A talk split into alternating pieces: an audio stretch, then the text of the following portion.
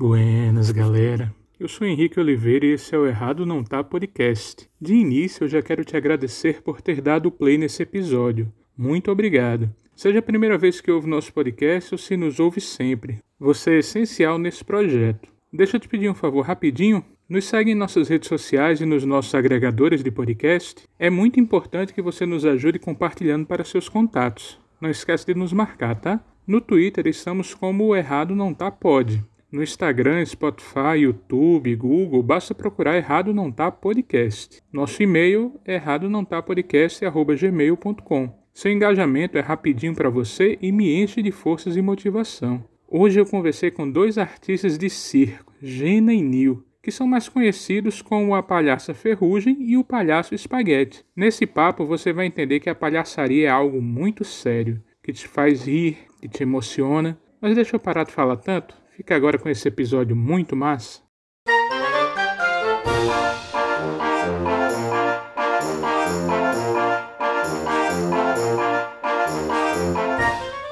Buenas, galera! Hoje eu estou aqui só sorrisos. Eu estou com duas pessoas que eu sou muito fã há bastante tempo, que já me trouxeram muitas risadas, reflexões também. Eles não trazem só risadas, às vezes você para e fica pensando na vida. Tem alguns números que eles apresentam também que são emocionantes, mas eu não vou queimar a pauta, não vou dizer quem é logo assim de cara, não, porque eles mesmos vão se apresentar. Talvez pelo nome, né? Se eu falar Efigênia, ninguém vai saber quem é. Então eu vou falar mais Gena, que já é mais fácil. Eu estou aqui hoje com Gena Leão e Nil Moura. Vocês sabem quem são eles? Talvez vocês conheçam eles mais por Ferrugem e Espaguete. Eu estou com dois palhaços maravilhosos aqui. Quem não teve a honra ainda de assistir algum espetáculo deles, pode vê-los. Eles já participaram de filme, eles já participaram do Homem que Desafiou o Diabo. Apesar que eles estavam só interpretando o personagem ali, é muito melhor quando vocês estão no Circo Grok. E graças a Deus eu já tive a chance e a honra de estar assistindo Inclusive, eu já fui pai deles, né? Passaram ali por mim. Ah, aqui, meu pai.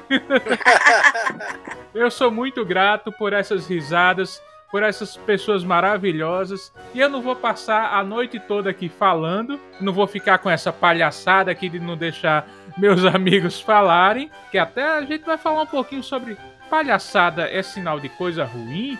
É sinal de coisa boa? A gente vai explicar depois. Mas primeiro eu quero perguntar, Nil, quem é você na fila do pão? Foi pego. Eu sou. De cara assim, eu, eu, eu, sou, eu sou a massa que afinou tanto que só deu pra fazer macarrão. Olha, na fila do pão, eu sou o camarada que escolhe um pouco do pão, por já ter comido pão de mosca, pão, pão do trigo estragado e tudo mais, mas que não tem muita frescura com o tipo de pão, não. Né? Mas eu gosto de dar uma olhada e uma selecionada, até para poder sentir um pouco mais de, de prazer no pão que estou comendo. Mas eu sou também o camarada que desfruta do bom papo da fila até chegar no pão. E faz amigos durante a, a, a caminhada até o balcão, até pegar o pão, né? Que conversa e que procura, sobretudo, criar algum tipo de comparação nessa fila com alguma situação que esteja acontecendo, alguma coisa que possa gerar riso. É um prazer grande. Antes de pegar o pão e comer, eu gosto de dar uma boa gargalhada. Sou um curioso, curioso da vida e um apaixonado pelo bom humor. Isso é muito importante, isso é muito importante. E quem tá ao lado dele é a nossa amiga Gena. Você, Gena, quem é você nessa fila do pão? Ah, eu na fila do pão. Meu, eu sou tão exigente. Você nem imagina. Eu sempre gosto de coisas boas, sempre gostei de coisas boas, coisas que tenham gostos diferentes, que tenha também um visual fora bem diferente, bem chamativo e também o sabor, né? Então eu gosto de coisas na minha vida assim. Então na fila do pão me sinto essa pessoa que observo realmente essa beleza, essa textura, se está feito com cuidado, se tá tudo certinho. Então eu gosto de ver isso, sabe? Na fila do pão eu vou observando, já perto de chegar a minha vez, mas já tô sabendo já o que, é que eu vou querer. Cada vez que eu vou me aproximando, eu já tô dizendo, ah, é aquele ali que eu quero.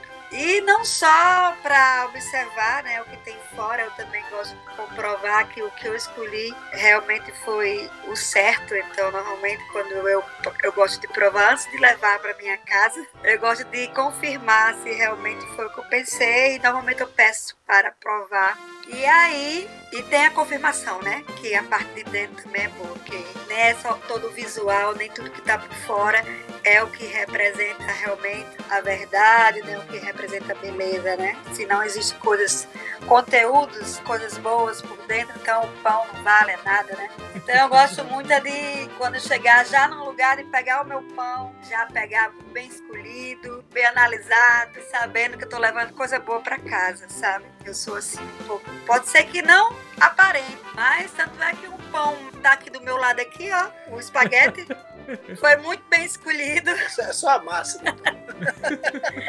Foi muito bem escolhido. Tinha tantos e tantos e tantos. Foi escolhido esse pão aqui, porque eu sou assim, exigente assim, pra, por coisas boas, né? Por comida boas, por um pão fresquinho, por estar tá tudo certo. E às vezes a gente vai errando, né? Escolhe um pãozinho que não esteja tão bom, sinal que a gente errou, não observou bem. Mas a gente está aqui para aprender, né? Até nessa hora de estar tá na fila, estar tá observando, estar tá comprando, a gente vai aprendendo com a vida essa escolha do pão e essa fila que a gente tem que fazer andar, né, meu amigo? É para isso que a gente está aqui.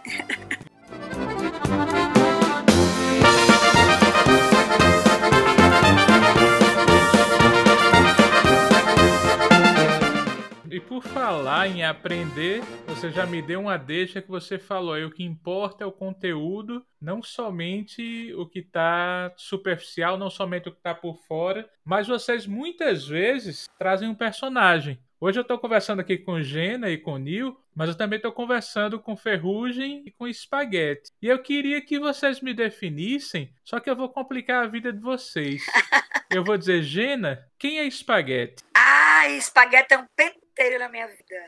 Não na minha vida, Gênera, mas na vida de Ferrugem. Então, eu falei agora, realmente pensando que o Ferrugem ia falar dele, né? Mas eu, como Gena, o espaguete para mim é maravilhoso, me faz rir, que me faz alegria, que aprendo muito com ele, né, em tudo. O espaguete, mas quando você perguntou, me senti muita ferrugem respondendo, sabe? Então fala como ferrugem. A ferrugem é realmente ele é um pentelinho, assim, aquele que aquele que fica o tempo todo atrapalhando a minha vida, o tempo todo querendo, é, eu, eu tô querendo fazer as coisas certas, querendo mostrar o que eu sei para o meu público, quero mostrar as coisas que eu aprendi e ele vem sempre atrapalhando o tempo todo. Mas em algumas vezes a gente se dá muito bem, ferrugem, né? Espaguete se dá muito bem, às vezes a gente consegue realmente diálogo entre nós, a gente consegue a paz, dependendo muito do número que estamos fazendo, né? O espaguete realmente é o companheiro assim inseparável de ferrugem, igual como Tom e Jerry, sabe? Se amam e se odeiam, mas estão juntos para sempre, tanto na vida profissional como na vida pessoal, né? A vida pessoal é aí é outra coisa. Mas o espaguete é realmente é um ser assim para ferrugem que também tem essa outra parte, né? Existe a sombra e existe a luz.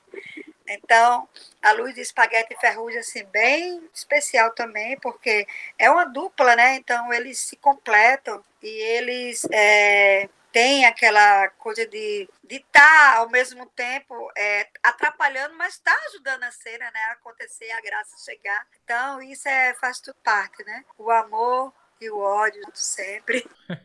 o amor, principalmente, porque a gente nunca, Espaguete e Ferrugem nunca brigaram de verdade, são, são companheiros, são uma dupla muito legal. Então, é isso. Ele é um peitelinho muito, muito, muito lindinho, um espaguete. E você, Nil, ou espaguete? Quem é ferrugem? o espaguete chegando aí. Ferrugem, ferrugem é, é, é, o, é, é, o lado, é o lado que o espaguete não reconhece dentro dele e que ele, e que ele inveja muitas vezes, né? É um lado que tem uma certa beleza. Ferrugem é aquela que gosta de ser bela, ao mesmo tempo que, que mostra é, é, uma saia gigante, uma aparente barriga gigantesca, mas que ela encontra charme naquilo ali, e que ela encontra uns, uns cabelos espichados e, e, e, penteados de forma completamente diferente. Ela, ela encontra toda um, um, uma forma de, de adorno e que ela tem uma coisa que é que é um comando. Ela traz um comando e ela traz um comando para a cena também, né?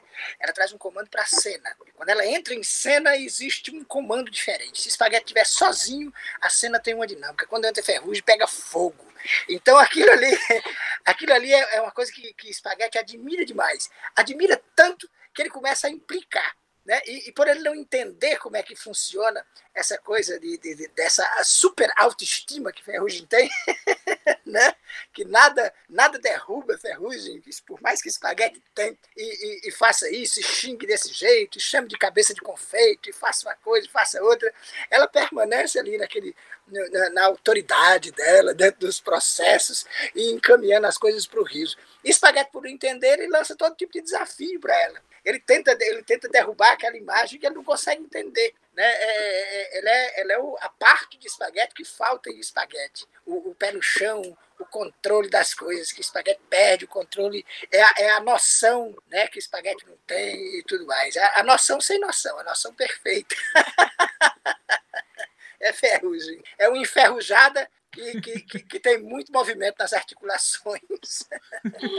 Eu tô me sentindo no picadeiro aqui. Como eu falei antes da gente começar a gravação, eu tô com muita saudade de vocês.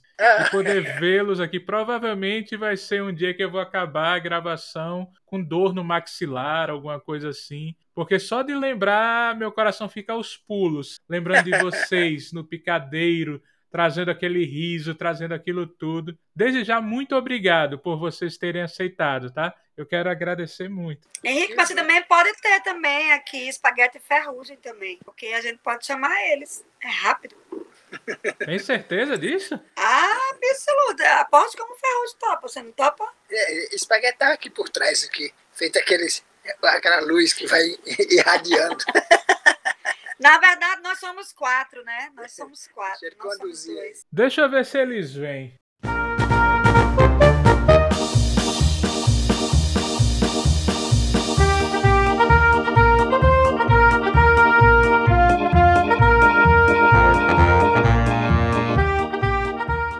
Respeitável público, me permitam agora pedir para Nil e Gena sentarem um pouco de lado, sentarem aqui na arquibancada comigo e eu quero apresentar para vocês, com toda alegria, espaguete e ferrugem. Vem aqui, pessoal.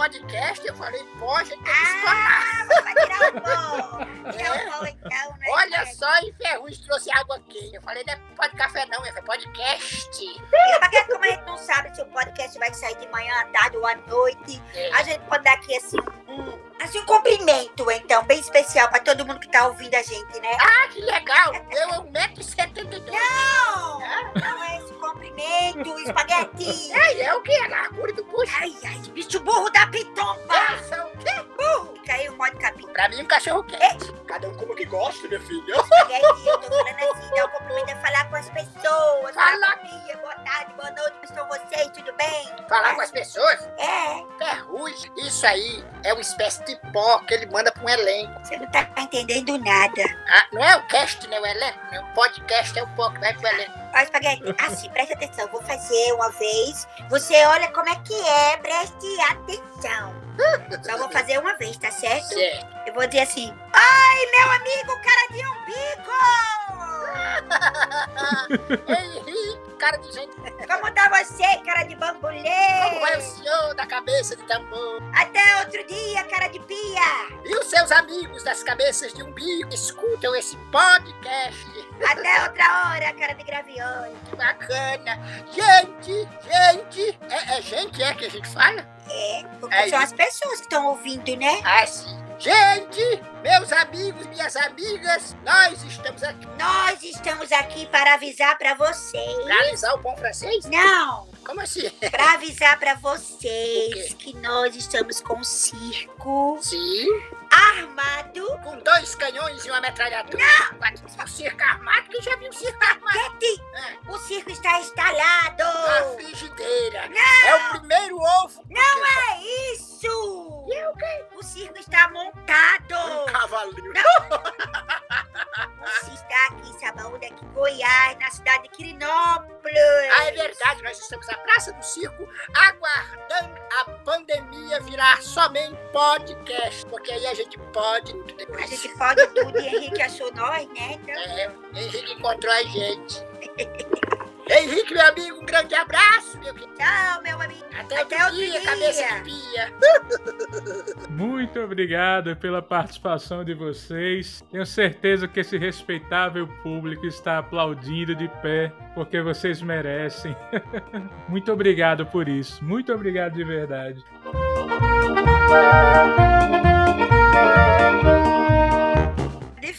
Gente caminhar sem sem estar completo, né? Se a gente tá completo, porque nós somos quatro, com certeza, porque depois de 35 anos com um trabalho assim é muito difícil estar só nós dois, Nil e Gena, sem estar espaguete Verdade. ferrugem, sabe? É muito difícil.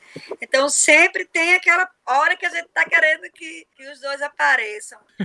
Treinamento do olhar condiciona a gente. Sim. então vamos aproveitar, já que espaguete e ferrugem apareceram. Nil, o palhaço o que é? Ele é homem ou mulher? É o que ele quiser. O palhaço que é. Olha, na verdade é um traço, é um profissional, um profissional do riso. O palhaço, ele é, na verdade, ele, ele aparece para as pessoas como uma personagem, mas ele não, não, não trata-se de uma personagem que um ator possa interpretar. Na verdade, é um profissional que tem no seu roteiro de elementos que ele pode utilizar para transformar as coisas que ele enxerga, né, a ótica que ele tem, que, que, que vai trazer surpresas e gerar risadas, ele tem a- ao, seu, ao seu dispor uma série de técnicas e de, e de posturas que consegue montar esse profissional e fazer com que todo mundo identifique essa figura e saiba a diferença entre, entre um humorista e um palhaço, por exemplo, né, que a pessoa consegue distinguir isso muito bem além de atributos, são também, são também ferramentas que se utilizam e que se colecionam. O, o palhaço ele é o profissional comprometido apenas com trazer o riso. E como ele mexe com a e ele usa para isso como ferramenta, como material de trabalho, o, o erro. Né? O palhaço é aquele que utiliza o erro. Então o palhaço ele é errado em si, né? de, de- forma diferente na cabeça de todo mundo. Né? A calça que está na moda, o palhaço usa ao contrário usa que não está, que já esteve, né? O sapato que precisa ser justinho, bonito, o palhaço não se preocupa no tipo de sapato que vai usar, pode ser descalço, pode ser de sandália, pode ser de botina. Ele não tem combinação estética. Pra gente que, que, que trabalha como palhaço do circo, ele é, acima de tudo, a figura que representa o humano, né? O humano. Por quê? Porque o elemento principal do palhaço, do trabalho do palhaço, é, o, ingrediente principal é o erro. O erro considerado a falha ou defeito. É o erro. Então o palhaço ele trabalha com erro. Ele trabalha com o erro de caminhar, o erro de tocar, o erro de voar no trapézio, o erro. Ele trabalha com os erros. E, e os erros humanos. Os erros de falar, né? Que as pessoas às vezes têm problemas com eloquência e tal, e o palhaço adora isso. Isso aí, tudo que é errado nos outros, uma barriga grande, uma perna fina, um pescoço, é material de trabalho para o palhaço. Então ele representa o humano na sua perfeição, aquele que os outros, as outras pessoas podem olhar.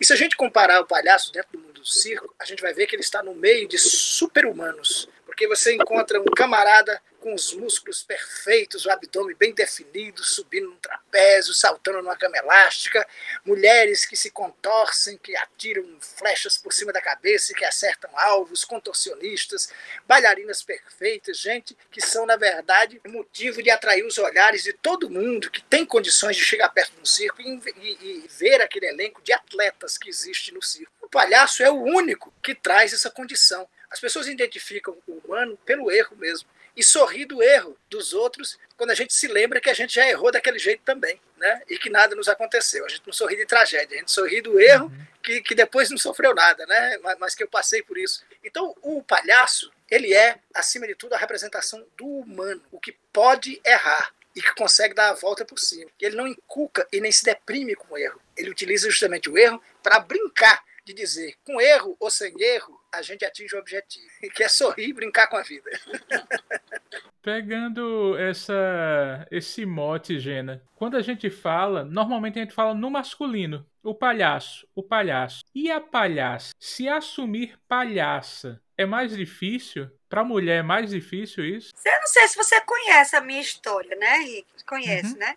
Então, como eu passei toda essa história de, de, na minha época, não ter mulher, a palhaça, né? Não era muito aceita. Não era muito aceita, não. Não era aceita. Realmente, quando eu terminei a minha formação em teatro a gente fez uma peça, né? Que aí tinha palhaços. O diretor escolheu eu e Nil para ser os palhaços e tal. Então, eu me apaixonei tanto por essa magia do circo, da palhaçaria, que eu decidi. Eu, eu quando vim fazer teatro, eu queria ser atriz, né? Só. Você sabe que atriz a gente pode fazer qualquer personagem, né? Uhum. Ser uma rainha, uma professora, o que na peça é exigido de você. E o palhaço não. O palhaço, como ele falou assim, né? Não é um personagem. O palhaço, quando você vai decidir na sua vida, eu vou ser palhaço, então é a sua profissão. É o que você decide para você, para você levar a sua vida, para você ter a profissão, igual como a gente decide, ah, você é professor, você é médico, você é ator e tal, é, é uma profissão. Então, quando eu terminei o curso e vivenciei a minha palhaça nos palcos dos teatros, eu decidi, eu disse, não, peraí, eu, não é isso, eu não quero ser atriz, eu quero ser palhaça. É isso que eu quero para mim, ser palhaça.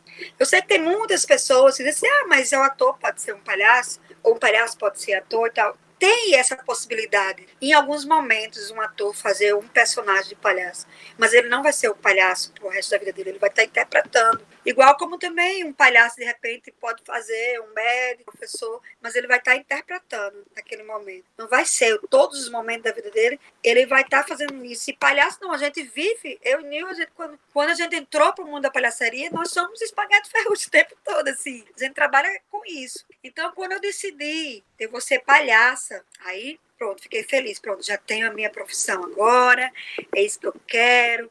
E Nil também, como palhaço, aí a gente já pegou uma, uma pessoa para ser produtora para começar a vender nossos trabalhos. Ok. Só que ela começou a vender e só queriam se fosse uma dupla de palhaços. Ela dizia, eu tenho a dupla de palhaços, espaguete ferrugem, que é ferrugem, a gênero, você falava, né? Não, mas eu quero homens. Eu quero homens. E aí, Nil ia trabalhando comigo, nossa, e eu sempre fiquei sem trabalho passei por tudo isso assim, né? Porque naquela época não tinha mulher fazendo isso. Depois de um tempo foi que eu fui perceber, que eu fui saber que existia no Alegria Alegria Águida, a palhaça, que ela era vestida de homem, e eu pensava que era um homem. Mas e não tinha esse comentário, a gente pensava que era um grupo mesmo da Alegria Alegria e nem assim, não tinha curiosidade mesmo de saber, nunca pensei. Com o tempo que eu fui perceber, né? E aí eu me vesti de homem, né? me vesti de palhaço. Passei cinco anos para poder trabalhar, para manter a nossa família, eu e Nil, mantendo com nossos espetáculos, com nossas apresentações, muitos em eventos, aberturas de eventos, festas infantis também fizemos, foi uma escola grandiosa para a gente também. E sempre como homem, então fiquei cinco anos assim, por causa desse preconceito que achavam que a mulher se colocasse o nariz de palhaço era uma professora que queria ensinar para as crianças, botava o narizinho, mas não era um profissional, não era uma palhaça, porque não existia palhaça. E depois de cinco anos, aí tive um problema né, nas cordas vocais, um calo, e eu tive que parar de, porque minha voz ficava grossa como homem, né? Porque eu tive que estudar o andar do homem, a fala do homem, tudo para um homem eu tive que fazer, porque as pessoas realmente me viam e achavam que eu era um homem. Tanto é que vinha mulher me paquerar. vinha mulher esperar Ferrugem terminar de tirar, é, tirar a roupa lá do camarim para depois vir. Aí eu saía como Gena e perguntava, e Ferrugem? Ah, Ferrugem não vai sair agora não, está em reunião lá dentro.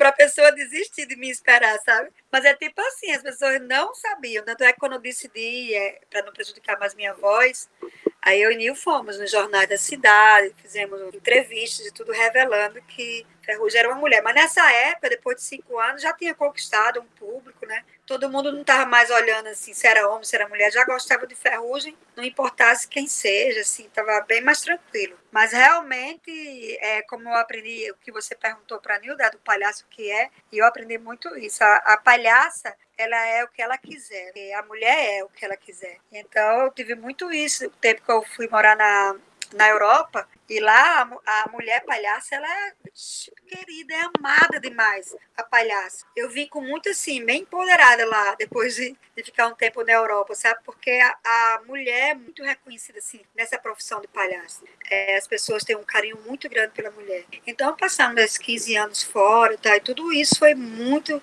especial, muita experiência para minha palhaça. Trabalhei muito tempo longe de espaguete, assim, ele em um lugar, num espaço, eu em outro, eu sozinha, com o solo. Então, eu pude perceber que eu tinha esse potencial sem ser em dupla. Teve várias, assim, sabe, coisa bem importante para mim. Mas foi assim, na época, logo no início, foi bem desafiador mesmo para uma mulher. E eu não sabia que também no Rio de Janeiro estavam mulheres passando por isso. Em Belo Horizonte tinha mulher passando por isso. São Paulo, em várias cidades, em Recife. Mulheres também entrando na palhaçaria e também passando por muitos preconceitos, mulheres. Mas eu acho que em várias profissões, né? As mulheres tiveram que bater o pé, né? Para ver se conseguia fazer o que quer, ser o que quer, né? Então é isso, é uma história em todas as profissões. A mulher teve isso, né? Os homens querendo tirar essa, essa liberdade que o ser humano tem de ser escolher para ser na vida. E aí, mas a gente vai, vai vencendo e vai. Tem muitas outras profissões aí. A mulher tem que vencer. E até hoje se passa por isso, né? A gente. É, eu tô aqui no, no Rio Grande do Norte e vocês sabem muito bem que é aquela mentalidade machista. Nordeste. Uhum é um dos melhores lugares para se viver, mas é uma mentalidade machista o tempo todo. Que mulher, para chegar mais ou menos ao que o homem está fazendo para a sociedade, ela tem que fazer três, quatro, cinco vezes mais. Sendo que muitas vezes a mulher está fazendo muito melhor desde a primeira vez, mas não, não. Nem, nem olha, não. É a mulher que está fazendo, não deve estar tá fazendo bem feito. É, e tipo assim, a mulher na mesma profissão, na mesma profissão, às vezes passando pela mesma entrevista, pelo, concorrendo pela mesma. É quando os dois entram, entre uma mulher e um homem. Quando ela vai ver, o homem ganha melhor do que ela. Aí eu já questionei uma vez isso, foi me informar, não, é porque o homem é o provedor da família, eles olham muito para isso e tal. Meu Deus, quantas mulheres sozinhas mantém a minha mãe é um exemplo que eu fui muito cedo assim de tudo pequena e ela manteve tudo deixou faltar nada e tantas mulheres mulheres mulheres. Na época da minha avó que eu escuto histórias que as mulheres é tá sempre assim forte mesmo quando é o marido que sai para trabalhar é ela que tá atrás assim para ele ficar com o poder todo que a comunidade olha para aquele homem com aquele poder. Às vezes é a grande mulher que tá ao lado dele. E aí acontece muito isso até hoje até hoje principalmente como se falou no Rio Grande do Norte, na cidade do Nordeste, né? A mulher tem que mostrar isso. E as profissões são assim. Agora, uma coisa super interessante, Henrique. Lá nós fomos contratados, eu e Nil, lá na Europa. Trabalhamos na Europa Park, né, que é um complexo de lazer igual assim a Disneylândia. Tem lá, tem parques, mas também tem circo dentro. E tem vários teatros também lá dentro. Então a gente trabalhou em circo, nos teatros também, em palcos livres também. Mas fomos contratados como, como palhaço, né? Tanto ele como eu, ganhando mesmo tudo igual. O que ele ganhava, eu ganhava também. Assim, ele não tem isso lá na Europa. Pelo menos com os artistas. Eu realmente lá não pesquisei isso em outras profissões, uhum. se era assim, mas no lado artístico lá todo mundo era assim o homem e a mulher ganham igual, dependendo dos seus números, da sua arte, sabe? Interessante isso. É porque também a Europa está bem ambientada, né?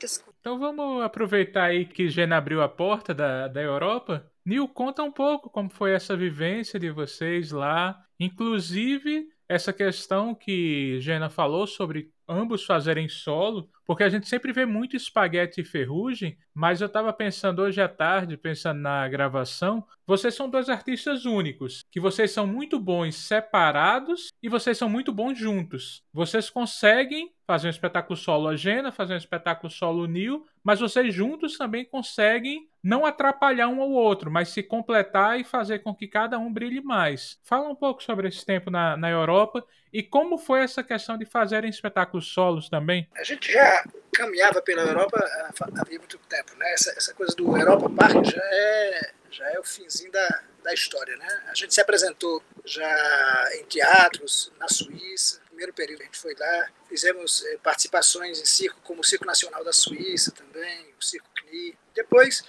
a gente conseguiu conhecer um pessoal que tomava conta de artistas assim, que conseguiu é, fazer com que o nosso material chegasse o, nesse local que contratava artistas, né? porque existe um, toda uma questão de atravessadores da arte, né? que são os agentes. Os agentes eles são pessoas que eles têm todo um contato e funciona mais ou menos como uma máfia. Né? Não basta você ter um material, preciso ter alguém que faça com que aquela pessoa que contrata veja o seu material. Então esse é um grande, um grande desafio. Existia uma companhia brasileira que já estava lá no, no Europa Park e tinha mais ou menos uns 17 brasileiros. Existem, lá tinha 170 artistas do mundo todo, né? de várias nacionalidades. 17 eram do Brasil, administrados por uma companhia, uma companhia do Rio de Janeiro.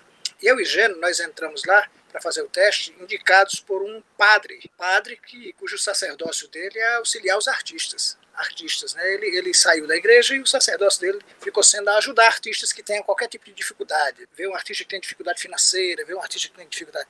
Mas no nosso caso, a gente fez um teste para ele primeiro, para o padre, né? fazendo a apresentação diretamente com ele.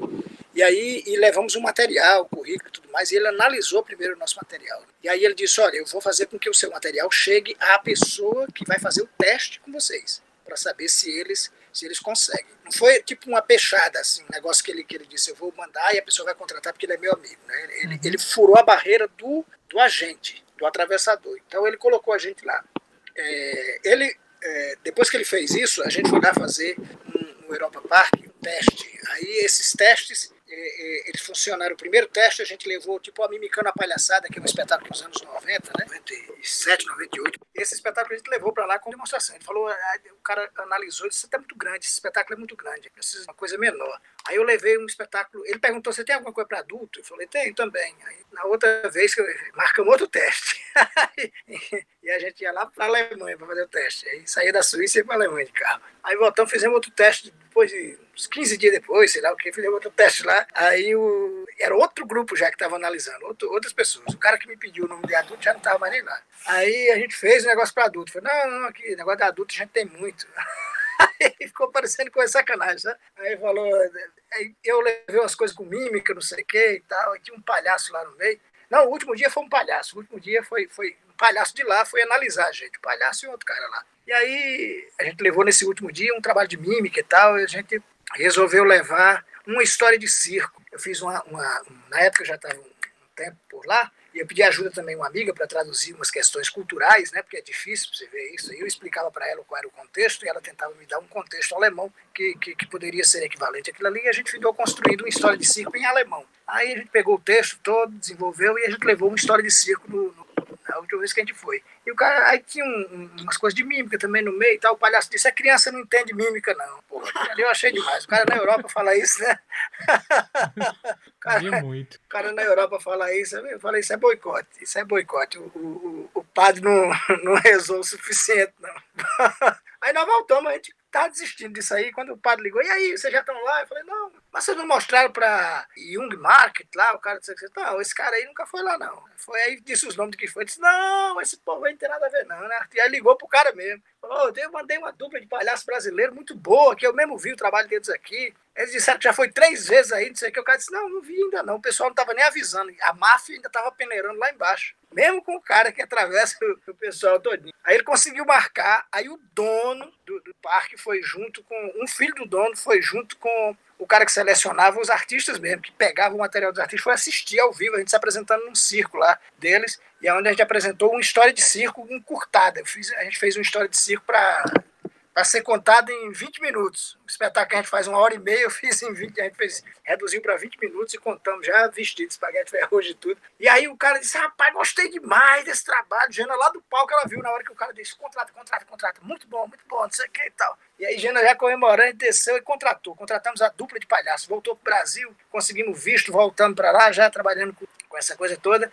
Aí o primeiro, o primeiro ano a gente trabalhou sempre juntinho, que era contratado como dupla, né? Então a gente ele perguntou se a gente podia fazer um trabalho de walking act, que eles chamam, que é atuar em deslocamento, né? Aquele walking act é você fazer uma espécie de espetáculo onde você não está no palco, onde você está no, no, no, meio do povo e você vai criar cenas e criar situações onde você você está transitando. Então eles deram para gente um hotel onde a gente se apresentava e a gente criava esse espetáculo, as interações que a gente pudesse, nos ambientes que a gente quisesse escolher, onde tivesse muita gente. Então a gente escolheu vários ambientes, restaurantes. Aí é, a gente percebeu que tinha uma fonte, aquelas fontes que jorra água e tal, no meio do pátio, assim, que, que, é com a grade em cima, que a água sai por cima da grade, você pode andar em cima da fonte, né? Porque tem uma grade assim, de vez em quando a água surpreende. E aí a gente ficou observando aquela água lá no restaurante, eu e Gena, e a gente olhou todo o andamento da água, qual era, onde, aonde é que, que, um determinado jato saía, onde é que ele baixava, onde é que ele ficava curtinho.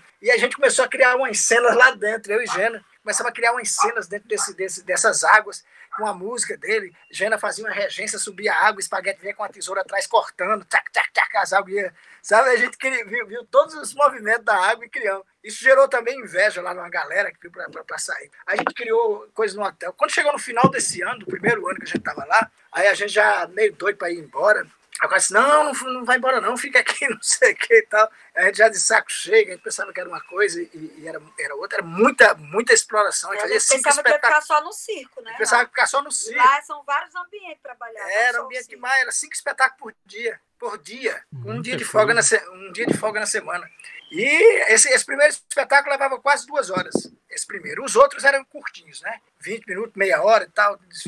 Aí no final do ano, quando, quando a gente, antes de ir embora, aí o camarada chamou, aí o chefe chamou, aí é, ele ficava sempre observando as pessoas por trás. Ele disse, olha, vocês são uma dupla de palhaço e tal, agora eu estou observando uma coisa, é que vocês têm é, qualidades distintas de abordagem. Então, esse espetáculo que a gente faz, esse espetáculo que a gente faz livre de improvisação e de, de criação de cena, que era o primeiro espetáculo que a gente fazia, ele disse, o próximo ano é, ela vai fazer num outro, num outro local. Porque ela tem, é, ela tem essa condição. É, ele, ele, ele, falou assim: é como se a gente estivesse desperdiçando, entendeu? Dois profissionais. Ele sempre já percebeu e ela vai ficar lá naquele outro local. Que era o local de um amigo nosso.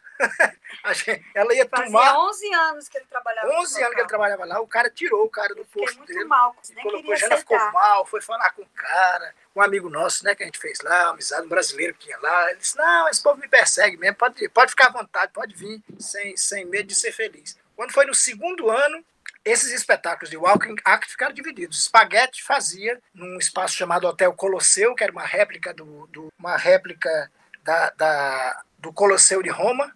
E, e, e fazia num, num, espaço espanhol. O Colosseu era um espaço italiano, né? Eu, eu domino também um pouquinho do italiano e, e, tinha muitos muitos alemães que se hospedavam lá. Que, que nesse parque temático eles hospedam as pessoas de acordo com as línguas também. E Gena foi para esse espaço que tem mais espanhóis né, que aí era, também tinha uma facilidade na comunicação, se precisasse do verbo, né? Só que a gente não usava muito verbo, não. E, e aí deu muito certo, funcionou demais. Eles ficaram muito contentes porque era dois pelo preço de um, né? Porque eles contrataram a dupla, né?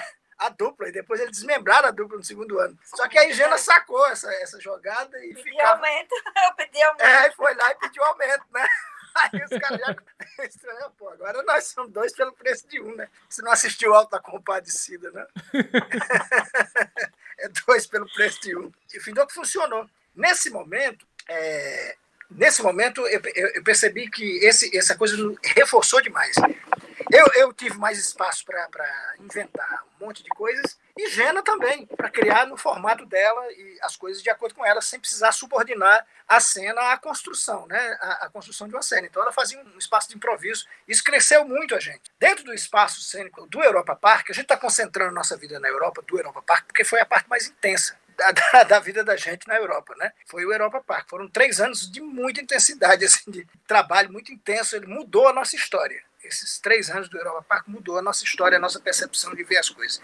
Então foi muito bom, foi bom para a gente pegar a língua, para a gente desenvolver, porque nós ficamos um ano e meio em cartaz com o espetáculo falando em alemão, né? E depois a gente mudou para um espetáculo que tinha menos verbo e, e, e, a gente, mas mesmo assim ainda falava alemão, que era um espetáculo contínuo. Foi interessante, é o Henrique, quando a gente chegou lá, porque a gente trabalhou, a gente disse 15 anos na Europa, assim, porque a gente ficou muito tempo realmente. Era, era nove meses lá e três meses aqui. E a gente ficou muito tempo na Suíça antes de ir para a Alemanha. E aí, é, o que era interessante é que a gente tentou o primeiro ano ser espaguete ferrugem diferente, ser ah, mais é europeu, verdade, sabe? É. Ser mais assim, na linguagem que a gente viu espalhar lá. Que, que, a gente interpretou que seria, né? Aí ficou bem estranho espaguete ferrugem primeiro, mas aí depois eu fui até nisso que eu pensei, sabe uma coisa? Vamos fazer espaguete ferrugem mesmo, brasileiro, como a gente é mesmo, com aquele pique que a gente é. Aí pronto, depois do segundo ano, segundo ano ficou mais assim, a gente mesmo sendo espaguete ferrugem. E você acredita que eles vinham perguntar a gente qual era a droga que a gente usava. Ui? É, porque a gente tinha uma energia demais, a gente não parava. Eletricidade. Como lá, né, a droga lá é liberada, né, na Europa, e todos os artistas, todo mundo lá, a maioria na droga. Só que a gente, no Brasil já é o nosso que é assim, né? A gente é assim, principalmente nordestino, né? Uhum. Que tem essa força de trabalho Nossa, mesmo. Droga é não precisar de droga nenhuma, não. e aí a gente disse, não, é. é nossa ansiolítica. A gente falava assim, não, é a alegria da gente de trabalhar. Nossa dopamina. Né, amigo? A gente falava, é a alegria da gente trabalhar. É. Que é assim mesmo, a gente tá feliz de estar tá aqui, ter sido contratado e ter essa oportunidade. Nós somos felizes, somos palhaços, a gente trabalha com o que a gente gosta. Não, não, não. Tem algum segredo aí. Os outros, sabe, o, pessoal de lá. Tem uhum. algum segredo aí, porque até lá tem outros brasileiros que eram cariocas, né? E eles, as cariocas, às vezes, faziam fazia para amenizar os trabalhos, ali, acolá, enrolavam. E, e realmente, nordestino, nós fomos os primeiros. Então, ele uhum. achava que tinha alguma coisa que a gente tomava, alguma coisa que, a gente faz, que fazia a gente ficar com pique, né, acelerado. Mas não era isso. Espaguete ferrugem é acelerado. Logo no início também, é, Henrique, no início da nossa trajetória lá na Europa, que a gente também fazia muito trabalho de estudo, né? E a gente, é, é, a gente fala mais do, dos últimos anos, porque nos últimos anos eram os anos em que a gente estava mais trabalhando. Primeiros uhum. anos a gente, a gente teve que desenvolver um pouco da língua, teve que, que trabalhar normal. Gente trabalhava no preto também. Uma ralada, a gente era, era em preto, né? Que a gente não chegou lá já com visto de trabalho.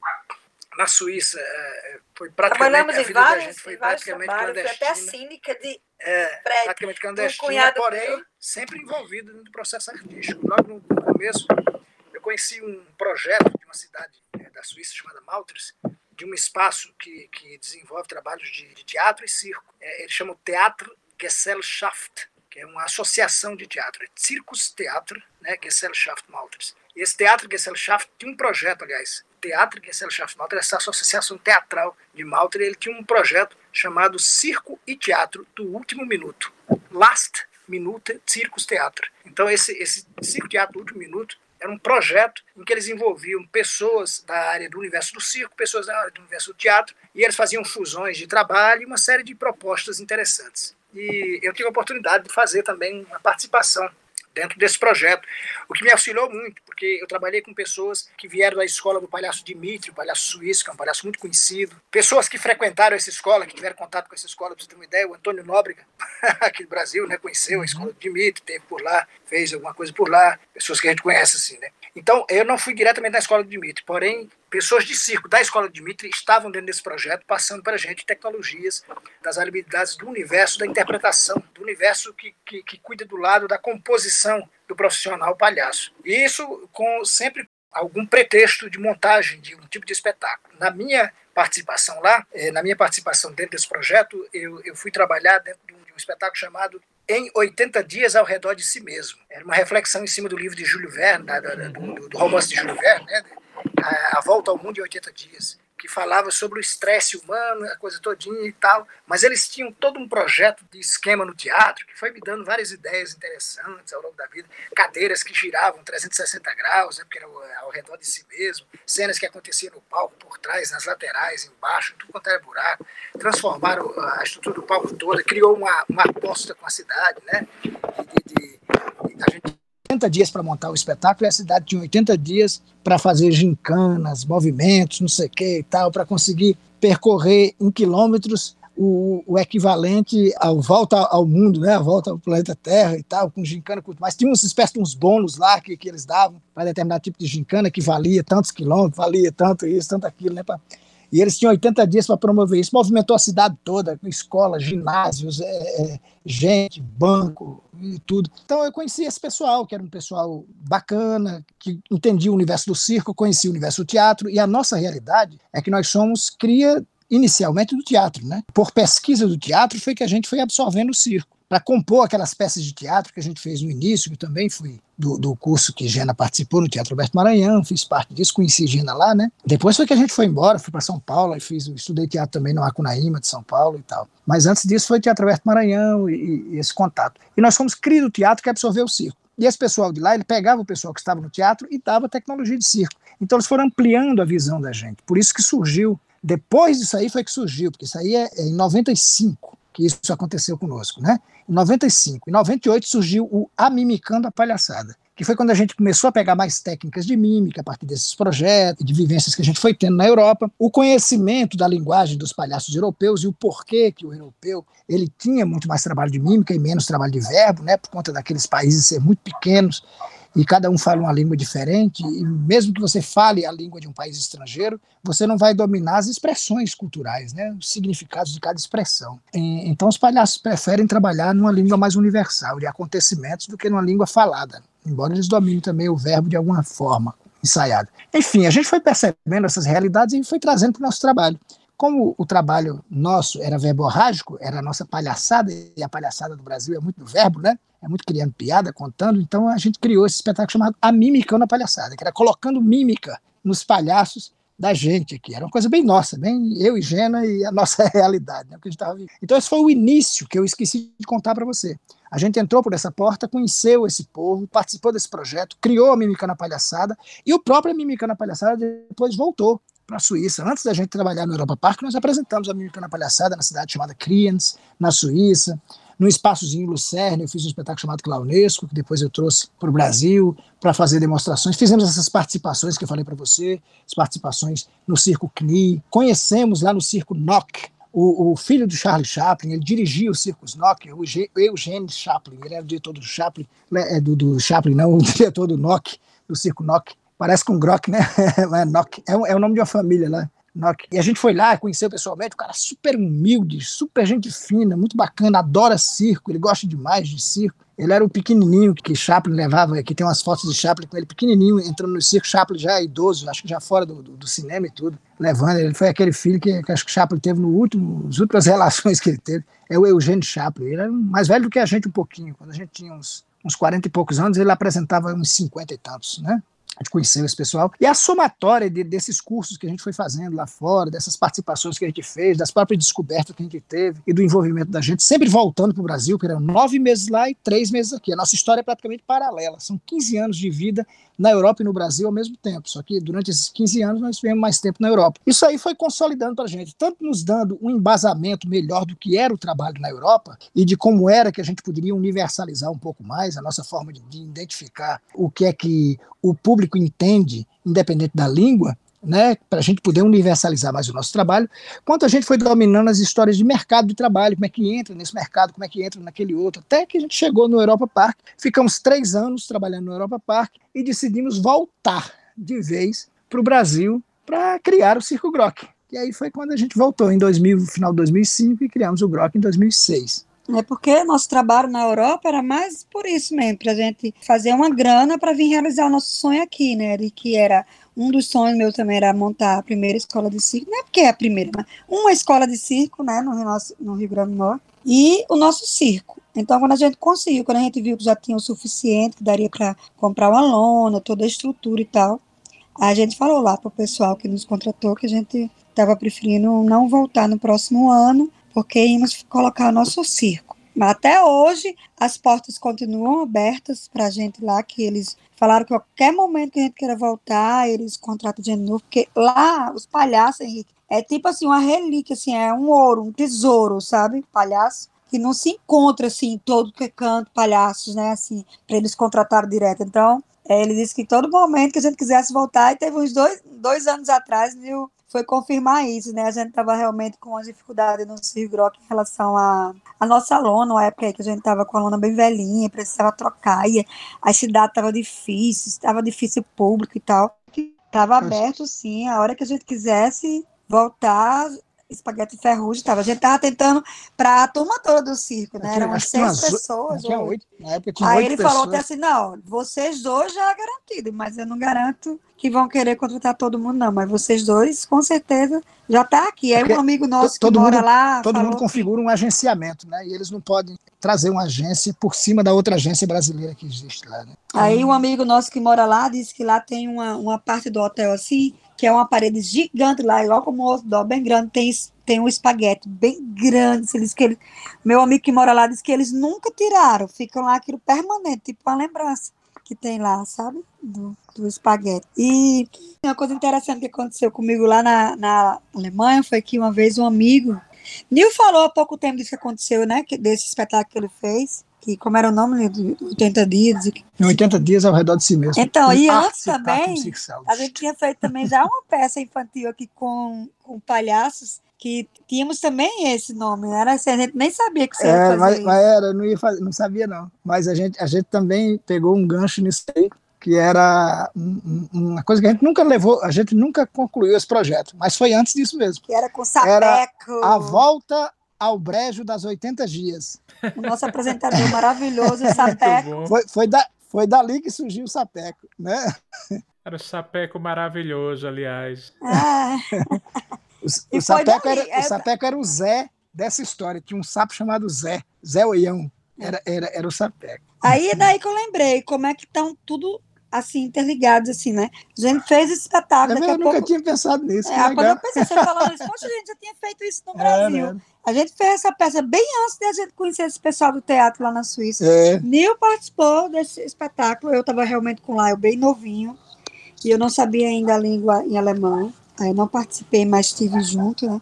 E aí, é, depois na Alemanha, teve também uma coisa muito, assim, muito marcante também, foi que quando morava, a gente morava na Alemanha, trabalhava, veio um amigo nosso do Rio, que é um artista de lá, e falou, Gena, eu estou lendo um livro que é um livro que é lá do, da- da- do Rio Grande do Norte. É um livro que fala de, da sua terra. Ah, então me empresta ele quando você terminar, que eu ler. Aí, quando eu li o livro, eu cheguei para devolver ele e disse: olha, esse livro aqui dá um filme. Porque eu vi um filme. Aí, pronto, esqueci, né? Eu li isso aqui e esqueci. Quando a gente volta para o Brasil, a gente estava montando o nosso circo, veio a produtora de um filme atrás de nós. Só que a gente estava muito ocupado. Keila, Ke- Keila Sena ligou para nós. É, a gente estava muito ocupado, a gente não podia se envolver em outra coisa, não ser do nosso circo. Então, realmente a gente não aceitou na primeira chamada para fazer o filme, não por nada assim em especial, mas sim porque o nosso circo merecia atenção, que estava tava Começando, estreando aqui no Brasil, Foi 2007, a gente tinha. estava assim, muito Tinha um trabalho para estreado. gente, a gente estava aprendendo a, a mexer com isso ainda. A gente disse que não, não era possível, porque a gente estava muito envolvido com as coisas do circo e tal. Ok. Aí passou uns seis meses, Sonho. Um tempinho bom aí. Passou um tempinho bom, lá a gente recebe de novo outra ligação Eles querem Desse mesmo alugar, filme. alugar a estrutura. para alugar a estrutura do nosso circo para fazer um filme. E que, por sinal, esse diretor não encontrou ainda os palhaços que ele fez teste, como os palhaços no Brasil todo, porque eles estavam começando no Rio de Janeiro isso. Fez todo tipo de teste com palhaços. E essas meninas sempre diziam para para o diretor, não, mas tem um espaguete ferrugem que não conseguiu fazer teste, mas com certeza vão gostar. E aí, nessa hora, ela falou assim, ele está aqui em Natal, quer ver a possibilidade da lona e também quer ver os palhaços. É possível? Aí eu falei, bem, agora já estamos realmente mais livres e eu estou agora com o espaguete numa escola fazendo a divulgação do espetáculo. Ele está de espaguete, mas eu não estou de ferrugem. Aí a, a produtora falou, venha agora então, se vocês puderem, para fazer esse teste aqui agora, porque não tem importância não, você sem ferrugem, eles, ele conhece realmente o que ele quer, ele vai perceber. Então, nós fomos. Nós fomos, eu de ferrugem, sem, ser, sem estar de ferrugem, né, como Jana mesmo, fiz toda a cena com o espaguete, e aí o diretor ria de virar para trás a cabeça,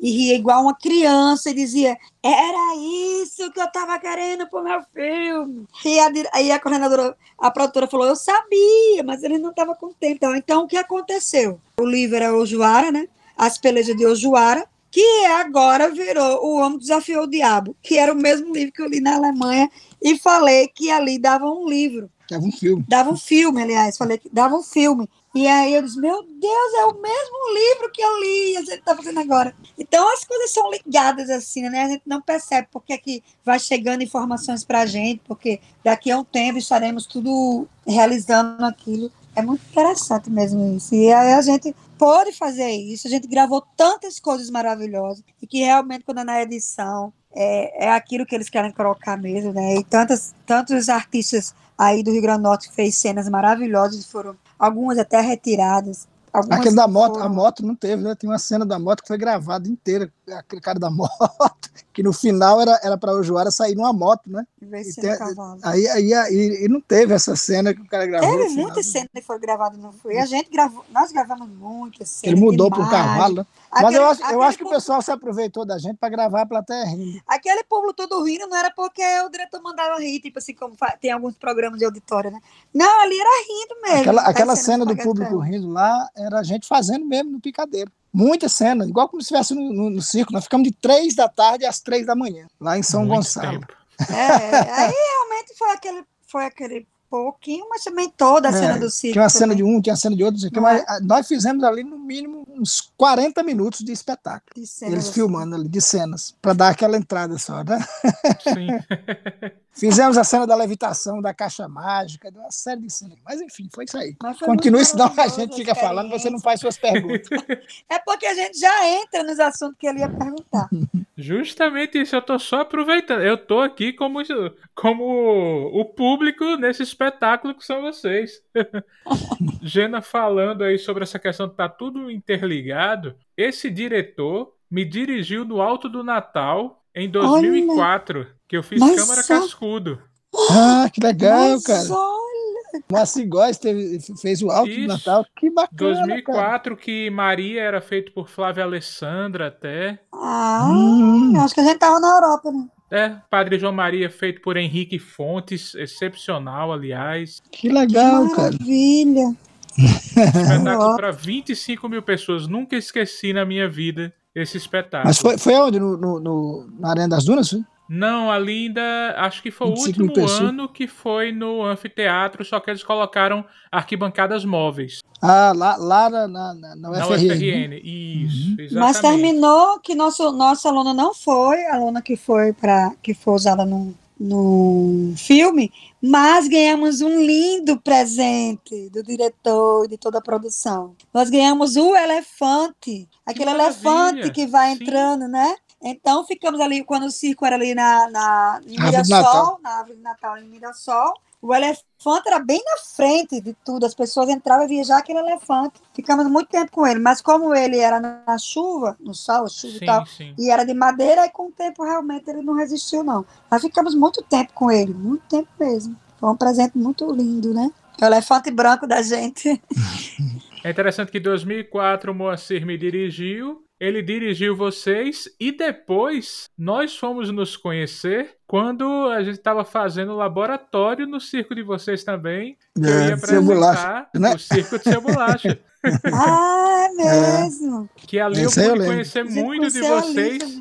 Ali eu virei totalmente fã, que eu digo, ah, como é que eles são tão bons e ao mesmo tempo tão simples? Eles poderiam ser aquelas pessoas que nem pisavam no chão, porque eles são muito bons, mas eles são pessoas, eles são exatamente isso, pessoas. Eles são como todo mundo aqui. E eu achei, achei aquilo muito lindo. Aí agora eu, eu nem tinha pensado nisso, mas me veio à mente. Por quê? Porque em 2004 ah, a apresentação que a gente fez foi para 25 mil pessoas. Mas não foi a apresentação que eu mais gostei na minha vida. A apresentação que eu mais gostei na minha vida foi com o circo de seu Bolacha, que eu fazia, né? O dono do circo. Mas Uhum. foi no interiorzinho da Paraíba, perto de Campina Grande, para algumas crianças, um, um vilarejo que elas nunca tinham visto um palhaço na vida. Olha! Crianças de seus 12, 13, 14 anos, e a Delícia. gente via aquele brilho no olhar. Tanto que quando acabou o espetáculo, eu e uma das palhaças, nós saímos correndo pra van e todo mundo achou que a gente tava sendo estrela, mas não, porque a gente foi chorar. De tão emocionado que a gente Oh, tava. rapaz, que Só que a gente não podia chorar em cena. Uhum. O personagem não estava não tava emocionado. O ator e a atriz estavam. Então a É. gente foi, chorou, Eles Voltou. ficaram com o outro palhaço, com os acrobatas, aí depois a gente volta para ficar lá com as crianças. Eles ficaram com os palhaços de coração mais duro. Exatamente. Que linda essa, essa vivência que você teve, que me lembrou uma vivência nossa que nós tivemos inesquecível. Era o que eu queria perguntar. Eu tô assim, fazendo as coisas antecipadas, não sei nem o que você vai perguntar. que foi com os povos originários. Que nós tivemos a oportunidade lá em Mato Grosso de fazer o espetáculo na aldeia, mas daqueles povos Maravilha. originários, aqueles bem legítimos mesmo, aquele que usa meio cocá, que anda nu, que faz a caça, que cozinha daquele jeito, mas aquele do jeito que foi feita a história que conta mesmo, a gente vivenciou esse momento com eles. Levamos o nosso espetáculo para a aldeia deles e para isso acontecer, tivemos que passar numa entrevista na, na FUNAI, porque normalmente as pessoas cobram para se apresentar, é através de projetos, alguma coisa. E a gente não, a gente estava com um espetáculo nosso lá no campus do Parecis, Campo Novo do Parecis, e a gente foi informado que tinha esses índios lá e tudo. Justamente eu, os, os povos da etnia parecidos, né? É, e aí uhum. e a gente ficou com muita vontade, e eu principalmente tinha muita vontade mesmo, tinha isso dentro de mim desde pequena, de conhecê-los, né? E aí eu fui, foi chamado. Eu sentei no chão, que eu estava é. sentado na cama, sentei no chão. É, aí a gente foi chamado, é porque nossa cama é nosso, é nosso escritório. Uhum. E nós fomos chamados para fazer uma entrevista primeiro, né? Para ver se a cacique, que é a cacique estava lá. Ah, era uma cacica. Para ver se ela autorizava, né? E eu, eu que fui representando o circo lá, fazer essa entrevista. Aí teve uma hora que ficou só eu e ela na sala, ela perguntou: olha, na verdade, é, chamamos você aqui para perguntar o porquê que vocês estão fazendo isso sem cobrar, dando um presente assim, sem cobrar, e o que é, por que é? Toda desconfiada ela, né? Aí eu olhei para ela e disse: não, é porque eu sempre tive um desejo enorme de conhecer os verdadeiros donos do Brasil. Ela parou, Henrique, parou assim. Só vi, aí foi só assinar o papel, olhou para o papel e foi assinar a autorização. Porque, na verdade, era isso. Eu ia com todo o respeito, honrando aquele povo, ia com muita alegria. E todo o pessoal do Circo Grock. E foi muito lindo chegar lá. Entramos nas ocas, que era é casa de oca mesmo. Tomava banho nu mesmo. Era que os índios, que eu não estou mais gostando de chamar índio, porque a gente está estudando realmente, né, que como é que foi dado o nome o índio, indígena e tal. Mas é, é, o índio, ele era aquele mesmo que a gente estudava, que ganhamos cocais, ganhamos flechas, sabe, colares, brincos, tudo que eles é, deram vendem, assim. Normalmente. Hã? Que eles vendem, né? Normalmente que eles vendem muito caro, o pessoal da, da FUNAI falou, Ei, o que é que vocês fizeram com eles? Porque nós vamos lá, direto, fazemos projeto para eles, a gente cuida deles e a gente, se tiver alguma coisa de lá, a gente compra. Um cocá. Eles não dão cê, nada. Você tem uma ideia, um cocá é 500 reais. E a gente ganhou aqueles cocais meio de, profissional. De eu ganhei as um, mulheres... Jack ganhou outro, Jana ganhou um, um feminino. Foi. E, e, as mulheres deu muitos colares, brincos. Vários adornos. Tinha, a, com a gente foi, foram, foi um grupo de teatro que nessa cidade, foi esse grupo que, Jana, que a gente falou, que a gente deu tecnologia de circo e eles montaram o espetáculo, né? dava umas 25 pessoas, mais ou menos, que estavam junto, todo mundo, que se apresentou tudo junto, moças dançando, mágico, é, trapezista pendurado em árvore. e foi, foi todo tipo de coisa que a gente fez lá.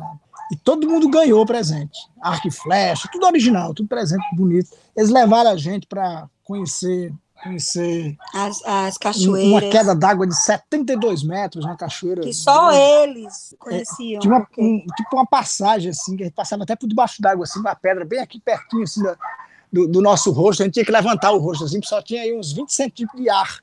Nós passávamos por debaixo da caverna para sair lá nesse paraíso lá. Incrível, eles levaram a gente nessa trilha. Eles caçaram uma anta lá, e foi a parte que a gente não teve muita coragem de, de, Nós somos vegetarianos. De fingir que era índio. Eles mataram uma anta lá e cortaram a cabeça, enfiaram a cabeça num pau e ficaram assando o resto do corpo lá pra gente comer. Foi uma novela, aquilo ali. Mas aí depois conhecemos também, fomos para as outras aldeias também. Teve uma que a levou um espetáculo. A gente foi para a aldeia vestida também, a aldeia que o pessoal já fica de calção, saia, as mulheres vestidinhas. Também fizemos uma troca lá, né? Eles fizeram uma dança pra gente. Uma dança religiosa de boas-vindas. A gente fez uma troca, tipo troca de espelho por, o, aí, o nosso espelho é o espetáculo do circo. O pau-brasil era a dança deles. Né? Trocou arte por arte, né? Que honra. E há pouco tempo, lá em Brasília, no festival de palhaçaria que nós fomos, que o Circo Grock participou, tinha o palhaço, o índio palhaço mesmo, que é. Rochua. Rochua, que é o palhaço da aldeia, né?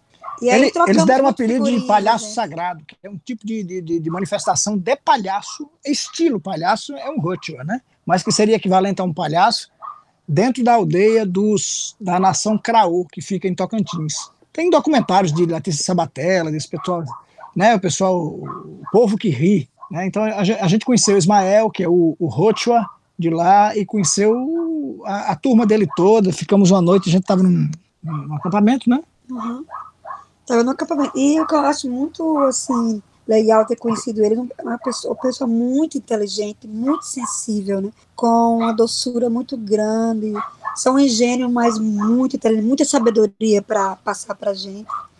E assim, eu tenho isso muito forte em mim, como já querendo ser eu já querendo já mudar tudo da minha história. Eu sou indígena!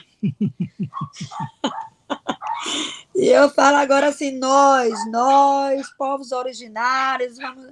Tô muito assim nisso de chegar junto mesmo, sabe? Porque quando ele vai cair na fichinha da gente, aos poucos, né?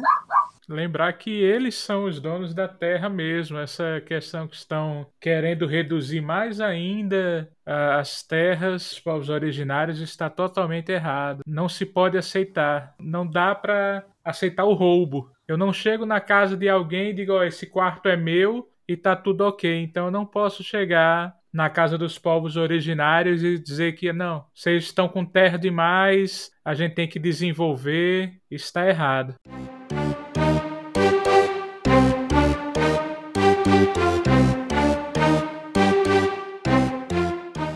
Meus amigos, eu tinha muito, muito mais coisas para falar, mas eu acho que esse relato de vocês, para finalizar, é maravilhoso. Qualquer coisa que eu venha falar mais iria atrapalhar e não ajudar. Então, é, desculpa por a gente não ter dá, dá tempo a você fazer as perguntas, é porque Nada. fluiu, fluiu tão gostoso essa conversa da gente que parece que tinha já uma conexão do que tudo que você ia, ia perguntar, mas que a gente não conversou nada sobre esse encontro. Não sabíamos de nada, desde, desde a primeira pergunta.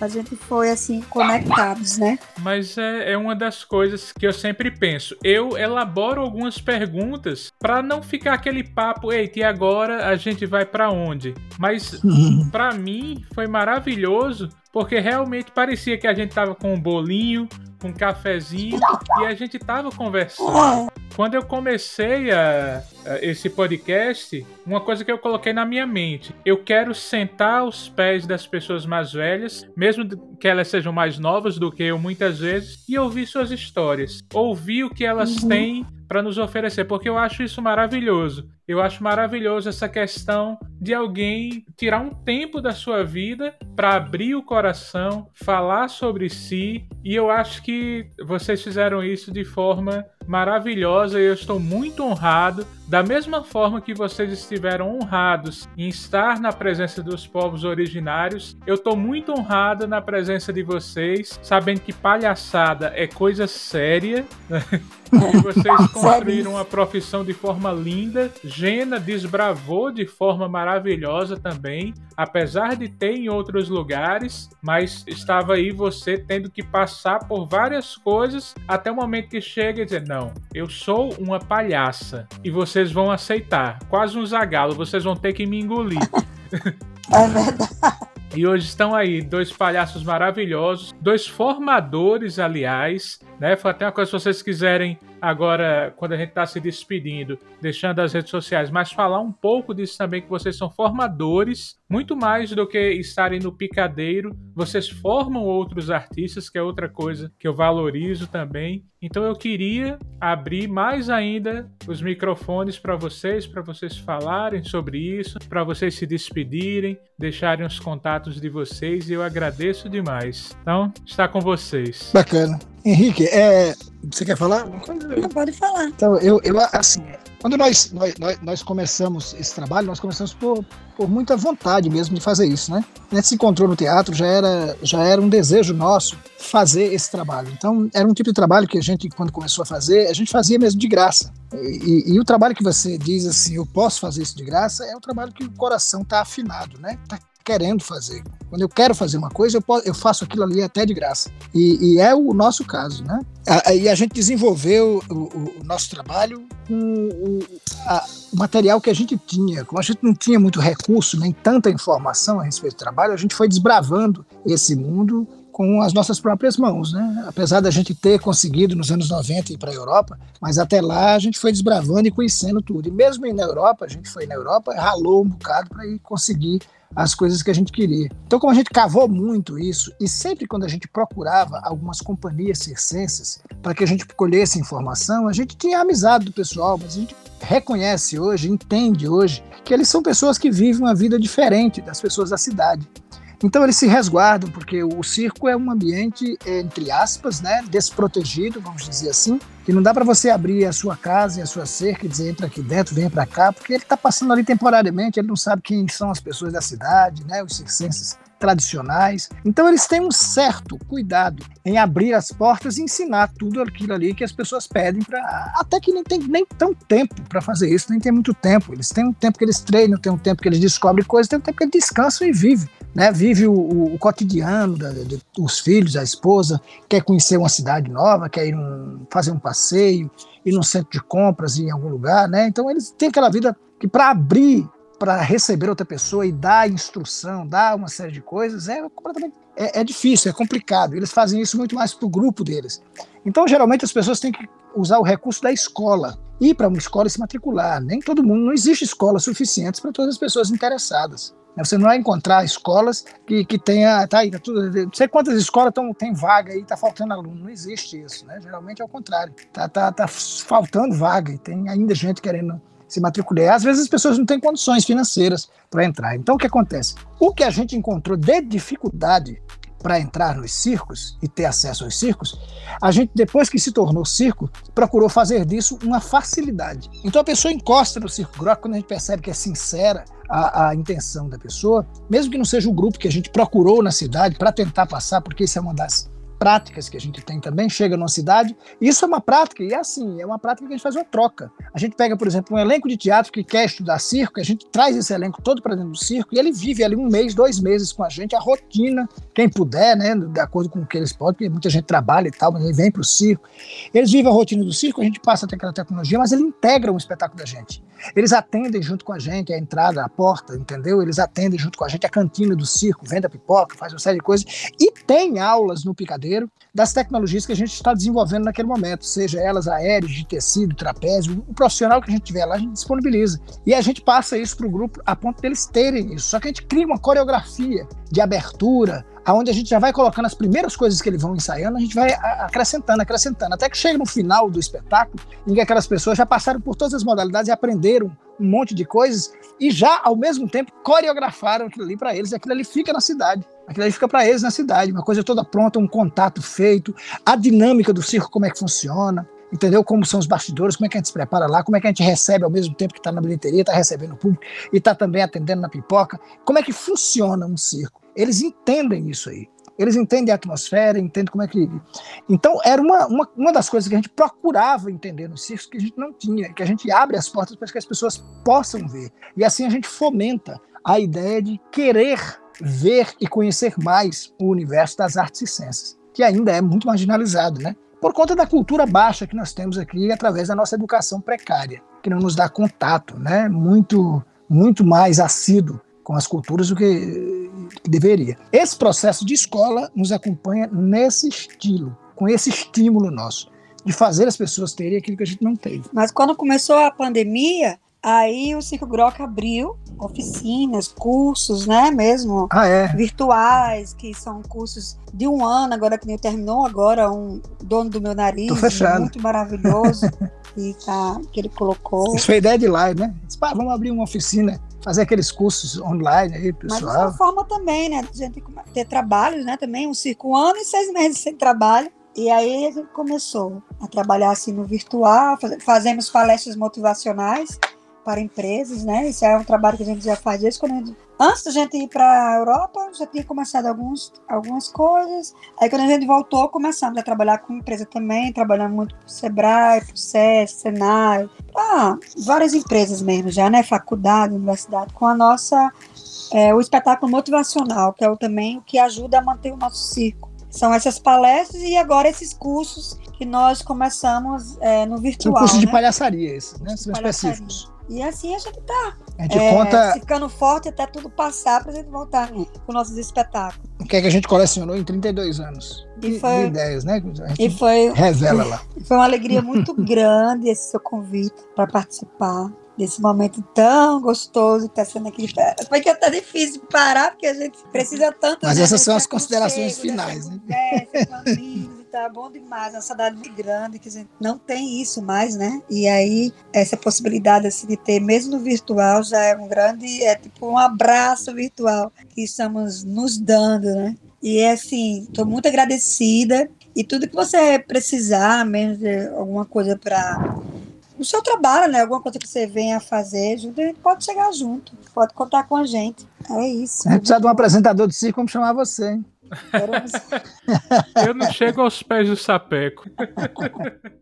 Queremos agradecer a todos os ouvintes também, né? E falar que nunca deixe de prestigiar essa arte milenar que é o circo. E o circo que normalmente seus avós e seus pais que tem essa arte chegando na cidade, era uma alegria muito grande o circo chegar e que nunca esqueça de homenagear esses artistas que vêm embaixo do aluno de circo na sua cidade que vocês vão sempre assim prestigiar essa arte milenar. Onde vocês estiverem, cheguem junto. Faça que essa arte continue viva e forte. É, e para aqueles que não trabalham com arte, mas que têm a vontade de, de ter o gosto da arte na sua vida, né? Tem que lembrar que a vida é, é um processo artístico, né? Tem, tem um, um textozinho que eu, eu gosto de fazer no final dos espetáculos, né, onde eu convido as pessoas para essa reflexão. Porque as pessoas vêm assistir o nosso espetáculo e elas sentam ali estão dentro do cenário. Né? Então, quando tem gente lá dentro do cenário assistindo o nosso espetáculo, quando termina o espetáculo, aí espaguete. Ele costuma dizer assim: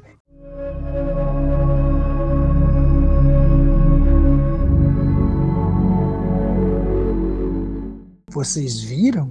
Viram só? Prestaram atenção? Viu? Onde todos nós viemos parar? Nós estamos todos dentro de um espetáculo. E aí mostra a lona, mostra o circo, o pessoal olha para cima e percebe que está dentro do espetáculo. E aquele que está dentro de um espetáculo só pode ser artista. Eu não contemplo diante dos meus olhos nada além do que os meus amigos de cena. É, nós somos todos artistas e do maior espetáculo que existe. Ele se chama a vida. E nós estamos encenando a melhor parte desse espetáculo. Deram o nome de humanidade. Então, se alguém lhe vier fazer de palhaço ou mentir para você dizendo ai, a humanidade está indo por água abaixo, está indo pro beleléu, parem! Lembrem-se, nós somos a humanidade. E quando o artista deseja colocar alguma coisa em sua cena, em seu espetáculo. Ele faz isso na própria cena. Então, se eu quiser uma humanidade com mais amor, eu devo colocar amor na minha própria cena. Se eu quiser uma humanidade com mais honestidade, quem é a humanidade? Nós somos a humanidade. Vamos nós ser honestos em cada olhar, em cada gesto. Jamais esquecer que no espetáculo da vida, nesse picadeiro de emoções. Nós estamos sempre iluminados por uma consciência crística de amor e de união. E somos dirigidos, somos dirigidos por uma mente universal, por um olhar supremo, por um diretor infinito de espetáculos. E eu convido vocês, meus irmãos do podcast, a levarem de recordação deste dia maravilhoso a lembrança dos coloridos das lonas dos circos, do nariz vermelho e da risada, do estardalhaço de um palhaço, do sorriso sincero de uma criança, mas levem, sobretudo, a certeza de que a vida, o nosso espetáculo, ela está esperando por nós. Independente de pandemia, para enchê-la de amor e de muita, muita alegria.